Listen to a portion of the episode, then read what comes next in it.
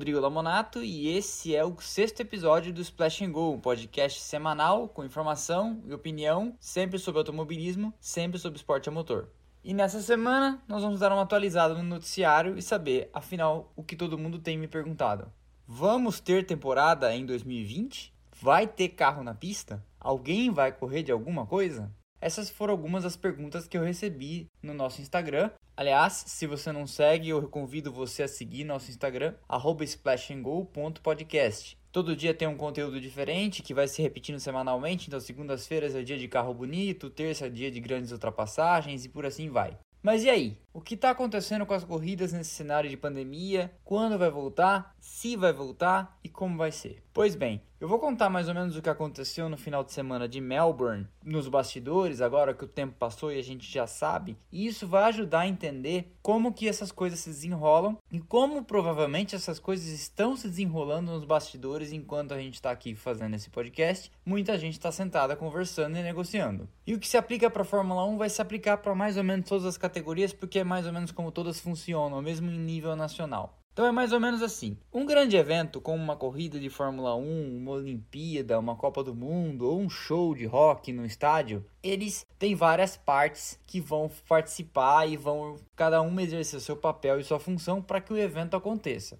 Então vamos fazer uma analogia com um show de rock, por exemplo. Vamos dizer que a Fórmula 1, no seu todo, é uma banda que vai subir no palco e fazer lá um show de uma hora e meia. Cada uma das equipes é como se fosse um dos músicos. A Fórmula 1 ela recebe um cachê para visitar cada um dos países. Então, se você tiver lá 60, 70 milhões de euros em um autódromo nível 1 homologado pela FIA, você em tese pode passar a mão no telefone, ligar para a Liberty e o Sr. Chase Carey vai te atender e você vai falar assim: olha, eu tenho aqui meus 80 milhões, tenho aqui um autódromo e quero me credenciar, quero me oferecer para sediar uma etapa do campeonato. Obviamente você vai entrar na fila porque há outros países que querem, mas havendo um espaço na agenda, ele vai provavelmente fazer uns telefonemas, checar os seus antecedentes e tentar descobrir se vale a pena. Ele vai querer saber também sobre esse seu autódromo, vai mandar um delegado da FIA e alguém da Liberty para dar uma olhada nas instalações que você diz ter. Então a primeira coisa que acontece para garantia dessa data é um depósito desses 80 milhões de euros, talvez não a integralidade, mas uma grande parte deles, para segurar a data. Também é assim com um show de rock, também é assim com um grande evento. Se você for contratar uma banda para fazer um show, normalmente você tem que depositar 50% do cachê para segurar a data. Então a banda não vai mais dar aquela data para nenhum outro promotor de evento. E a Fórmula 1 é um show. E eu não estou dizendo isso no sentido de fã babão. Eu estou dizendo que ela é esse show. Então você pagou, você reservou a data. Você tem o autódromo, significa que você tem o palco, você tem ali o rider técnico básico para sediar o evento. Dali para frente, você como promotor vai tentar viabilizar e obter os patrocinadores. No final de semana lá em Melbourne, foi mais ou menos esse o problema que estava acontecendo. Cada uma das partes estava ciente das suas obrigações e se resolvesse cancelar, sabia que tinha um custo financeiro a suportar, tinha uma multa para ter que desembolsar. Então, se as equipes resolvessem comunicar à FIA que não iam participar, elas não iam receber pelo evento. A McLaren acabou tomando essa decisão. Mas a McLaren não tomou essa decisão só porque ela é boazinha. E aqui eu também nem tô nem fazendo juízo de valor. O que aconteceu com a McLaren é que um mecânico ou engenheiro, não sei, testou positivo e ele teve exposto a outros 10. Quando a McLaren percebeu que ela ia ter que abrir mão para deixar em confinamento, em quarentena, 11 pessoas da equipe, ela percebeu que ela não ia conseguir tocar o final de semana adiante com 11 pessoas a menos em condições competitivas no nível de excelência que a Fórmula 1 demanda. Operar uma equipe com 11 pessoas a menos para manter dois carros, dois pilotos na pista, fazer toda a coisa funcionar, para a realidade dela não ia funcionar. E aí, nessa noite de quinta para sexta-feira, lá do final de semana de Albert Park, ficou esse stick puxa, por quê? Porque se a Liberty fala, eu não vou fazer a corrida, as equipes falam, ok, mas eu vim até aqui e eu vou receber. O organizador do evento, que tirando um outro lugar, é normalmente uma empresa privada, ia virar falar para a Liberty, ok, mas eu paguei a taxa, então não vai ter corrida, eu quero a taxa de volta. A mesma coisa aconteceria com as autoridades sanitárias da Austrália. Se baixa lá o secretário da saúde da província de, acho que é Vitória, de, a de Melbourne. Baixa lá e fala, galera, não vai ter corrida, todo mundo para casa porque estamos num cenário de pandemia, elas iam acabar sendo responsabilizadas. Principalmente, eu não falo aqui nem de uma decisão judicial condenando ninguém a nada, mas é que normalmente esses contratos são todos assinados a quatro, cinco mãos, então todo mundo participa. Então você tem o promotor, que é a Liberty, você tem o organizador, que é essa empresa privada, você tem a autoridade local e você tem as equipes. Todo mundo assina junto, e se todo mundo assina junto, todo mundo acaba sendo responsabilizado junto. Esse tempo que a Fórmula 1 demorou para cancelar foi mais ou menos o tempo que todo mundo demorou para chegar num acordo, porque você precisava ter um número X de equipes que topassem não correr e aí a, a, Fórmula 1 por regulamento precisa de 12 carros no grid. Então se tivesse 10 carros no grid ou 5 equipes, já não ia mais ter corrida. Só que as equipes que cancelassem não queriam pagar o pato de não receber os valores por terem ido até a Austrália. Estavam, enfim, em condição de correr. Aí eu falo assim, não vou correr. Eu sou a Mercedes, falo, não vou correr. A Red Bull fala, eu vou correr.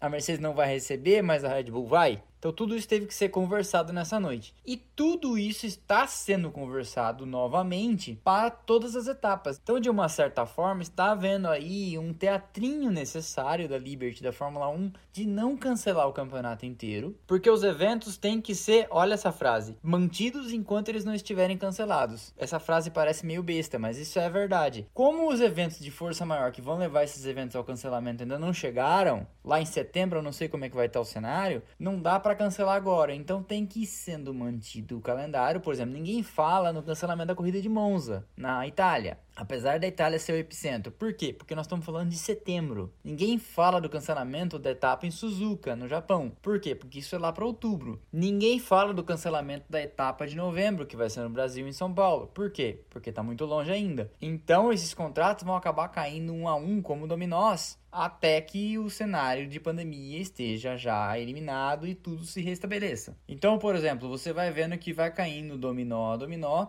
a etapa de Montreal foi anunciada no Instagram da Fórmula 1 e nos canais oficiais dela como adiada, não foi anunciada como cancelada. E assim está acontecendo sucessivamente com várias delas. Ninguém solta um comunicado oficial, embora as pessoas até me mandam mensagens perguntando, ah, mas por que, que já não cancela tudo? Exatamente por essas questões contratuais. Se sair cancelando, quem tomar a decisão antes de cancelar vai acabar pagando a conta pelo outro. Ainda que o outro saiba que não vai ter e talvez nem queira mais que tenha o evento. Mas óbvio que ele vai tentar tirar algum proveito financeiro disso. Então eu deixo aqui uma notinha de rodapé. Se já é complicado organizar e segurar a data de uma corrida no calendário com garantias financeiras firmes, fortes e sólidas, imagine então quando você se mete a apresentar garantias financeiras de um banco mandrake que nem banco é e de quem nunca se ouviu falar. E aí você acrescenta mais um ingrediente que é correr num autódromo que não existe. Entendedores entenderão.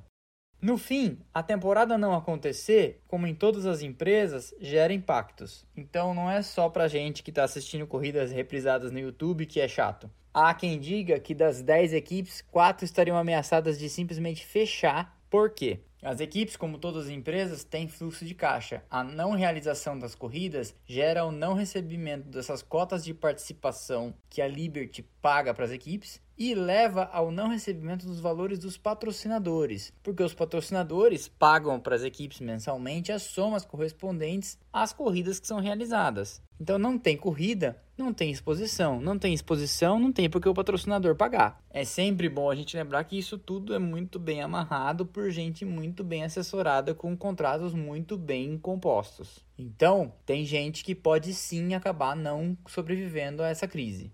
Apesar da música no baile estar tocando mais devagar, quase ninguém estar dançando, a verdade é que há sim uma lenta dança das cadeiras, já pensando em 2021. Isso porque tem gente importante que no final do ano vai estar sem contrato, a saber, Lewis Hamilton, Sebastian Vettel e Daniel Ricciardo, para falar dos três mais importantes. A história do Hamilton com a Ferrari é uma história que envolve duas grandes marcas e duas grandes paixões. O Hamilton é um cara da magnitude do Ayrton Senna, é um cara que gera toda aquela paixão, todo aquele entusiasmo em torno dele, é um cara muito carismático. E a Ferrari é apenas a equipe mais importante de todas da história. Então a união desses dois grandes nomes provavelmente seria uma coisa muito bacana, mas que hoje eu não tenho mais certeza se vai acontecer. Por quê? A Ferrari já se antecipou e renovou com Charles Leclerc até 2024. Então, se o Hamilton for realmente migrar da Mercedes para a Ferrari, ele já vai sabendo que vai encontrar um cara lá que já conquistou o coração dos italianos, Sebastian Vettel que o diga, já tem seu espaço, é um cara muito jovem e veloz, inegavelmente veloz, e que quando ele chegar vai estar com o território razoavelmente conquistado.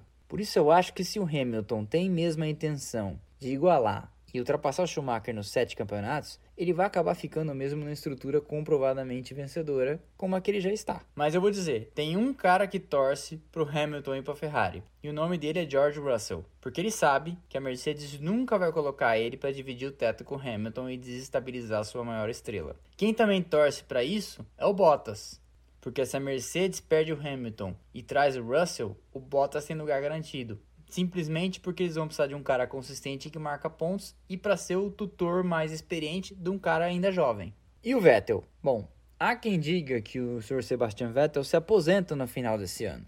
Caso do Vettel é um caso interessante. Ele foi para a Ferrari em 2015 números de vou pôr ordem na casa porque o último alemão que esteve aqui deu certo. Acontece que embora tenha tido ali momentos de brilho e quase uma disputa feroz de campeonato em 2018, as coisas acabaram não saindo como ele gostaria. Então você vê que ele foi alcançado e ultrapassado pelo Hamilton em campeonatos e agora ele tem que dividir o teto com um cara osso duro de roer que é o Leclerc. Especulam que a Ferrari tenha oferecido para ele uma redução de salário e só um ano a mais de contrato, o que indica claramente que a Ferrari está de olho em opções para fora, ou que a Ferrari já não vê o Vettel como um projeto para longo prazo dela, diferentemente do que ela fez com o Leclerc, que ela assinou um contrato até 2024. Mas e aí, ele aposenta? Então, não sei. Há algumas possibilidades se a gente for pensar. Uma delas é, por exemplo, Carlos Sainz, que está na McLaren, tem vontade de correr num carro vencedor e pode ser um excelente parceiro para um cara como o Leclerc. E essa vaga que abre na McLaren pode ser uma vaga para o Vettel, como também pode ser uma vaga para o Vettel um lugar na Renault, caso em vez do Sainz vá para a Ferrari, o Ricardo. Ou no caso do Sainz ir para a Ferrari, o Ricardo vai para a McLaren e o Vettel vai para a Renault. Não sabemos. Ele pode acabar mesmo se aposentando. Afinal de contas, com quatro campeonatos mundiais, ou talvez já tivesse satisfeito. Por que a Ferrari não pegaria então, sei lá, Sérgio Pérez, um cara que é consistente, marca pontos, já é experiente, poderia ser um cara pacífico para ser companheiro do Leclerc. Ou desaposentar o Huckenberg, por que não? É outro cara tranquilo, boa praça, que o Leclerc vai pôr debaixo do braço, mas que ele vai somar um monte de pontos também para a equipe. Enfim, muitas divagações. E depois do episódio longo da semana passada, eu sei que isso vai parecer até curto, mas era uma necessária passada de régua, é uma necessária atualização em tudo que está acontecendo. Muita gente está perguntando e eu tenho que acabar respondendo. A verdade é que tanto no calendário como no mercado de pilotos, tudo está muito confuso e nebuloso. A gente não sabe o que vai acontecer. Como também a gente não sabe o que vai acontecer com as nossas vidas. Por isso, fique em casa e até a próxima semana no próximo episódio. Se você gostou, me segue no Instagram, curte, comenta, compartilha, manda para seus amigos que a gente está querendo crescer o canal. Obrigado pela audiência, um abraço e até semana que vem.